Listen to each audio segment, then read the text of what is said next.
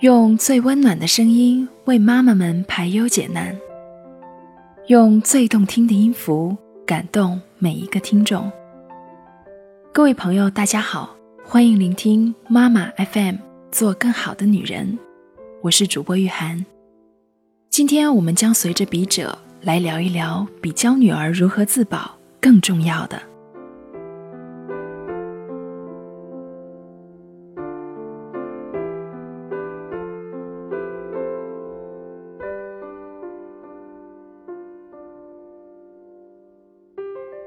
传媒大学男生强奸女同学未遂，将其杀死。这条新闻一出，和以往任何性侵案件上了新闻一样，又出现了许多女生该如何自我保护的文章。而每次看到这些教女人如何自保的文章，我都心情复杂。我自己还小时就十分热爱设想，他年要是有个小女儿，我该如何教育她？如今时光一晃，这两年身边渐渐多了结婚生子的朋友。哪怕此刻并不能真正确定以后就会成为一个母亲，我仍然乐于琢磨：有朝一日如果真的有了一个小女儿，有哪些话与道理，我想告诉她。去年暑假在南京时，和朋友吃饭，饭后逛书店，见到一书，是所谓的给女孩的人生建议。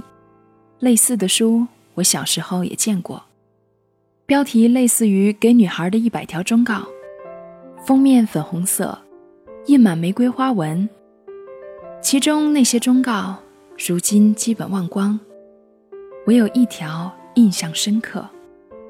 夜间出门不要穿着过于暴露性感。作者在写这条忠告时，还配了个小故事，说某个品学兼优的漂亮女孩，晚上出门穿着性感，被人先奸后杀。我至今连故事的细节都记得清楚。作者说她穿着性感，是红色毛线吊带，黑色超短裙。而他出门是为了给班级活动买电池。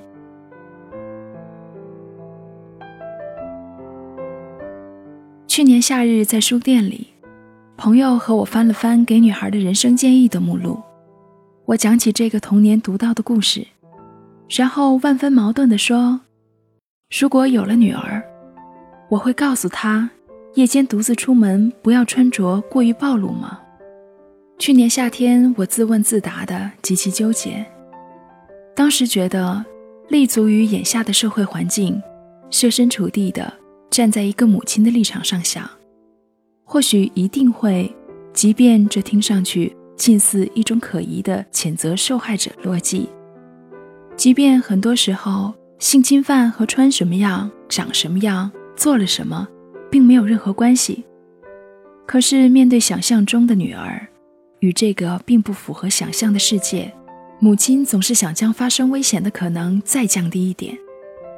所以不仅如此，我或许还会教他哪些自保方式是有效的。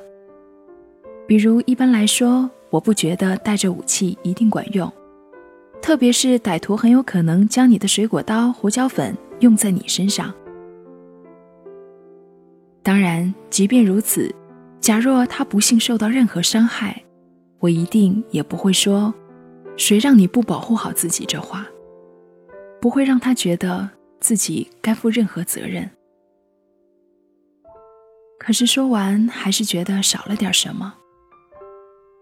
我们的社会舆论、家庭教育观念，似乎从来不缺少对女儿如何避免危险、如何自我保护的教育，也从不缺少对没有保护好自己的谴责、批评，事后诸葛亮。然而，成问题的恰恰在于，当我们将重心一味地放在教女儿如何避免性侵害时，却从未重视另一层更根本的教育：教儿子或者任何人不去性侵害，或者说教男性如何平等尊重地对待女性。甚至有儿子的家庭，情欲懵懂，恋爱婚姻在与女伴的互动中。不少家长秉持的心态反而常常是不管怎样，反正儿子又不会吃亏。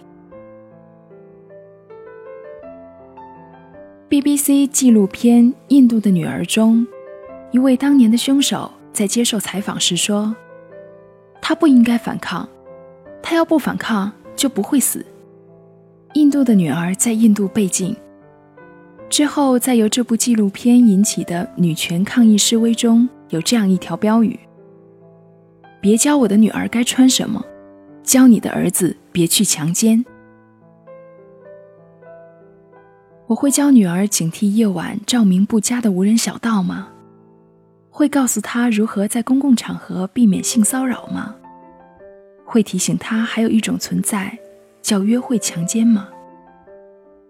当这世界不是玫瑰色玻璃中的样子时，我想我会。然而，更重要的教育是这些想对想象中的儿子的话：不管女孩穿成什么样。在生活和情感上如何行事，都不意味着你就可以名正言顺的把她怎么样。不管女孩同你的关系是熟人、朋友，还是已有亲密关系的恋人，不管你觉得他传递了什么信号，当他说不的时候，就是不。自我保护教育并非没有必要。然而，自我保护教育同样也并非没有陷阱。当我们过多的单方面的把避免危险的责任转嫁给可能受害者，注意力却在从认真的施暴者上离开。我们的社会规范不断规训的是女性的身体，不断告诫女孩不要挑逗诱惑，否则被侵犯活该。且不论什么算挑逗诱惑，标准本就可疑。就说在这样的规训和教导背后，隐藏、默认、不断常态化的逻辑是：男性性冲动是天赋人权，无法控制，所以女性必须保护自身，不去勾引，否则就是咎由自取。且不论这是对被害者的横加指责、二次伤害，是为施暴者的无形纵容与开脱。就说在这种想象中，同样将男人一并默认当成无法自控、原始冲动下不分是非的动物。说实话，还真是把两性都不当人。每年十一月二十五日是国际消除对妇女的暴力日，起源是为纪念多米尼加共和国政治活动家代号“蝴蝶”的三姐妹。可我一直觉得，进步不只是我们有了这样一个专门的日子，而是有朝一日，我们不再需要专门的一天来提醒人们：啊，原来对妇女的暴力是要反对、要消除的。就好像进步是在一代一代教女儿自保的同时，教导儿子性别平等和尊重。有朝一日，或许不用再教女儿那样的自我保护。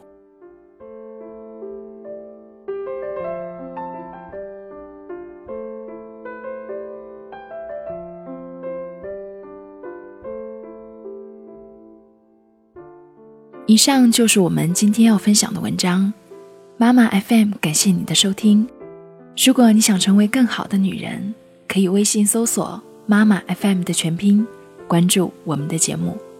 我是玉涵，我们下期见。